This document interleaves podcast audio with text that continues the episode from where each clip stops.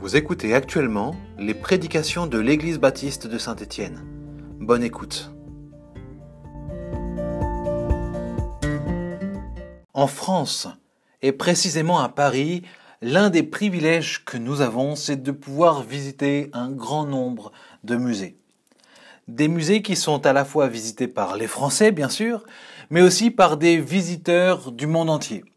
Et nous savons, certains de ces musées renferment des pièces tellement rares et tellement exceptionnelles que des gens du monde entier sont prêts à se bousculer pour admirer un chef-d'œuvre et ce pendant seulement une vingtaine de secondes. À Paris, nous avons le musée du Louvre et l'un de ses tableaux emblématiques est le tableau de la Joconde. Chaque année, il y a plus de 7 millions de personnes qui se placent devant ce tableau pour le regarder et qui se laissent scruter, oui littéralement scruter par les yeux de la Joconde. Car vous le savez, l'une des particularités de ce tableau, c'est qu'importe votre emplacement devant ce tableau, vous avez toujours l'impression que la Joconde vous regarde droit fixement dans les yeux. Bien sûr, ce n'est qu'une impression, c'est un effet de style. Il y a une œuvre qui en fait n'est pas qu'une œuvre, qui est bien plus qu'une œuvre, car elle est la parole même de Dieu, la Bible, qui, elle, non pas en effet de style, mais qui de manière réelle et efficace, qu'importe notre situation de vie, qu'importe les circonstances qui nous poussent à, à plonger nos regards dedans, parle et scrute nos cœurs, confrontant celui qui s'égare, réconfortant celui qui marche avec Jésus et nous instruisant tous dans la sagesse révélée de Dieu. Aujourd'hui, nous commençons une nouvelle série qui se nomme Les cinq solas.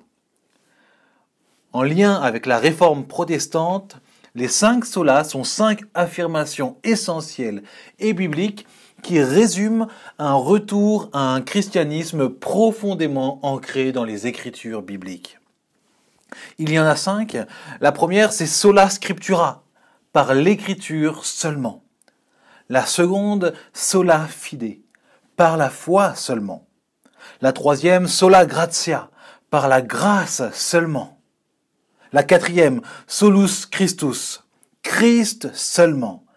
Et la dernière, soli Deo gloria, à Dieu seul soit la gloire.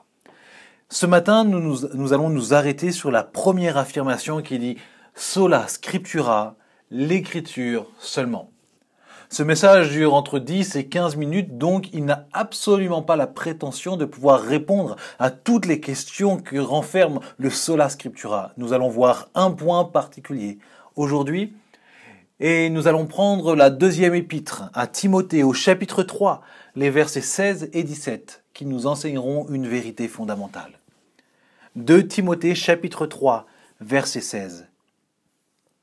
Car toute l'écriture est inspirée de Dieu et utile pour enseigner, réfuter, redresser et apprendre à mener une vie conforme à ce qui est juste. Ainsi l'homme de Dieu se trouve parfaitement préparé et équipé pour accomplir toute œuvre bonne. Sola scriptura signifie que l'écriture seule est la parole de Dieu et la norme de notre foi. Que ce soit dans notre pratique personnelle de la foi, dans ce que nous faisons dans le secret de notre chambre, mais aussi dans la pratique communautaire en tant qu'Église qui se rassemble.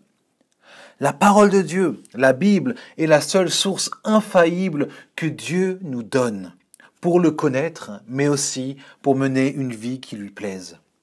De ce fait, nos vies, et notre Église doit nécessairement veiller à ce que la parole de Dieu soit et reste au centre de nos vies. Que nos vies s'enracinent sur cette parole qui nous parle de Jésus-Christ, notre Sauveur.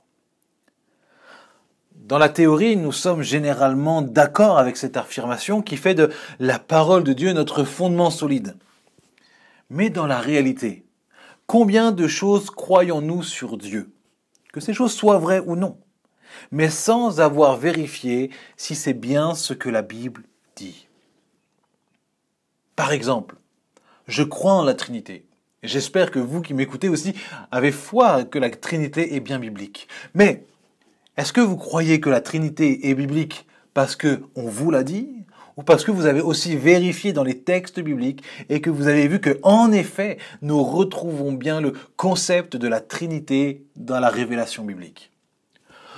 On affirme haut et fort que Jésus-Christ est venu sauver des pécheurs par grâce. Le crois-tu simplement parce que tu as entendu et que ça a été prêché? Ou le crois-tu parce que tu l'as entendu et que tu as vérifié toi-même aussi dans la parole de Dieu et que tu es capable de voir où dans la parole de Dieu cette vérité est révélée? Avoir la parole de Dieu au centre de notre vie implique que nous y plongions nos regards afin de comprendre ce que Dieu a à nous dire. En étant sûr que ce que Dieu nous dit est vrai. Car c'est cela le sola scriptura, c'est croire que la Bible est bien la parole de Dieu inspirée par lui, mais aussi croire qu'il n'y a aucune erreur en elle, et qu'ainsi, vu qu'elle n'a aucune erreur en elle et qu'elle est inspirée par Dieu, alors elle est digne de toute notre confiance. Le début du verset 16 que nous avons lu, car toute l'écriture est inspirée de Dieu. Cela signifie que dans les écrits originaux, tout jusqu'au mot choisi était inspiré directement par Dieu aux auteurs bibliques. Pas seulement des concepts, pas seulement des idées, mais d'une manière encore plus précise. Et Dieu, dans sa souveraineté, s'est servi de l'intelligence et du style de chaque auteur pour inscrire par écrit de manière parfaite ce que Dieu voulait nous transmettre. De ce fait, lorsque nous lisons la parole de Dieu, oui, c'est bien Dieu qui est en train de parler. Lorsque nous prêchons la parole de Dieu et que nous le faisons en étant soumis à ce que la parole de Dieu dit vraiment, oui, c'est Dieu qui parle. Lorsque nous lisons à, la, voix haute la parole de Dieu, sans la sortir de son contexte, oui, encore une fois, c'est Dieu qui parle à voix haute dans l'Église. Et si c'est Dieu qui parle et que c'est Dieu qui a tout inspiré dans la parole de Dieu, cela veut dire qu'il n'y a rien dans la Bible dans lequel Dieu soit étranger. Même les passages qui nous dérangent ou que nous ne comprenons pas. Il y a une tentation pour l'Église, c'est de se concentrer justement sur des passages qui sont plus faciles à comprendre ou qui sont agréables à écouter, mais en laissant de côté le reste des propos que Dieu veut nous adresser, tous ces propos qui sont désagréables ou qui sont difficiles à comprendre. Pascal Denot, dans son livre euh, Solas, la quintessence de la foi chrétienne, raconte l'histoire d'un homme qui aimait la science et qui était fasciné par le monde microscopique. Un jour, cet homme fit l'acquisition d'un puissant microscope. Il était ravi de passer des heures à observer toutes sortes de choses, sortes de choses sous l'œil puissant de son appareil, et examinait tout ce qu'il pouvait. Il regardait tout ce qu'il n'avait pas la capacité de voir jusqu'à présent. Un jour, alors qu'il s'apprêtait à manger son repas préféré, il examina sa nourriture avec le microscope avant de la manger, et à son plus grand dégoût, il s'aperçut que dans sa nourriture, il y avait de minuscules petites créatures qui grouillaient par milliers. Il ne voulut pas en voir, davantage, en savoir davantage, de peur de devoir renoncer justement à ce plat qu'il affectionnait tant. Après avoir mangé, il alla détruire le microscope et tenta, comme il le pouvait, d'oublier tout ce qu'il avait vu. Et je crois que je partage l'analyse de, notre frère, c'est ainsi que plusieurs agissent avec la Bible. Ils la trouvent merveilleuse, jusqu'au jour où elle leur renvoie une image de leur propre cœur qu'ils ne veulent pas voir. Et c'est vrai, lorsqu'on lit dans la Bible que Dieu est amour, que Dieu a tant aimé le monde qu'il a envoyé son Fils unique, afin que quiconque croit en lui ne périsse pas, mais qu'il ait la vie éternelle, on aime ça. On veut le lire et on le relit. Lorsqu'on lit Romains 8 avec la, la chaîne du salut et on voit que Dieu nous tient du début jusqu'à la fin, on aime lire cela. Mais lorsqu'on tourne une page et que l'on euh, on montre qu'il a la nécessité de se repentir, que le cœur de l'homme est tortueux, que celui qui ne fléchit pas le genou devant Christ et qui ne reconnaît pas son péché n'entrera pas dans la vie éternelle. Ou alors lorsqu'il nous est montré que tout est bon mais tout n'est pas utile et qu'il y a des choses pour lesquelles il serait préférable de renoncer pour la gloire de Dieu. Eh bien là, tout d'un coup, ces pages-là, on ne veut plus les lire Et une tentation, c'est alors de fermer la Bible et de la laisser de côté, en espérant oublier ce que l'on a déjà lu. Mais ce matin, aujourd'hui, ça dépend de l'heure à laquelle vous écoutez ce podcast, nous voulons agir d'une manière différente. En effet, toute l'écriture est inspirée de Dieu et utile pour enseigner, pour réfuter, pour redresser et apprendre à mener une vie conforme à ce qui est juste. Et le verset 17 nous dit, Ainsi, l'homme de Dieu se trouve parfaitement préparé et équipé pour accomplir toute œuvre bonne. Voyez-vous, mes frères et sœurs, ce passage nous montre que tout ce que renferme la parole de Dieu a pour but de nous parler du Dieu trois fois saint, afin que nos cœurs et nos vies soient transformés et préparés pour accomplir les bonnes œuvres que Dieu a préparées pour chacun d'entre nous. La parole de Dieu est un trésor que le Seigneur nous confie. Un trésor qui, tel une pièce d'argent, a tendance parfois, à nos yeux, à s'altérer. Mais en réalité, cette parole, que vous lisiez pour le premier jour, ou que ça fasse 30 ou 40 ans que vous plongez vos regards dedans, sa valeur intrinsèque n'a pas changé. Ça reste toujours la parole de Dieu qui est accompagnée de l'Esprit de Dieu et qui vient transformer, bouleverser nos vies en profondeur.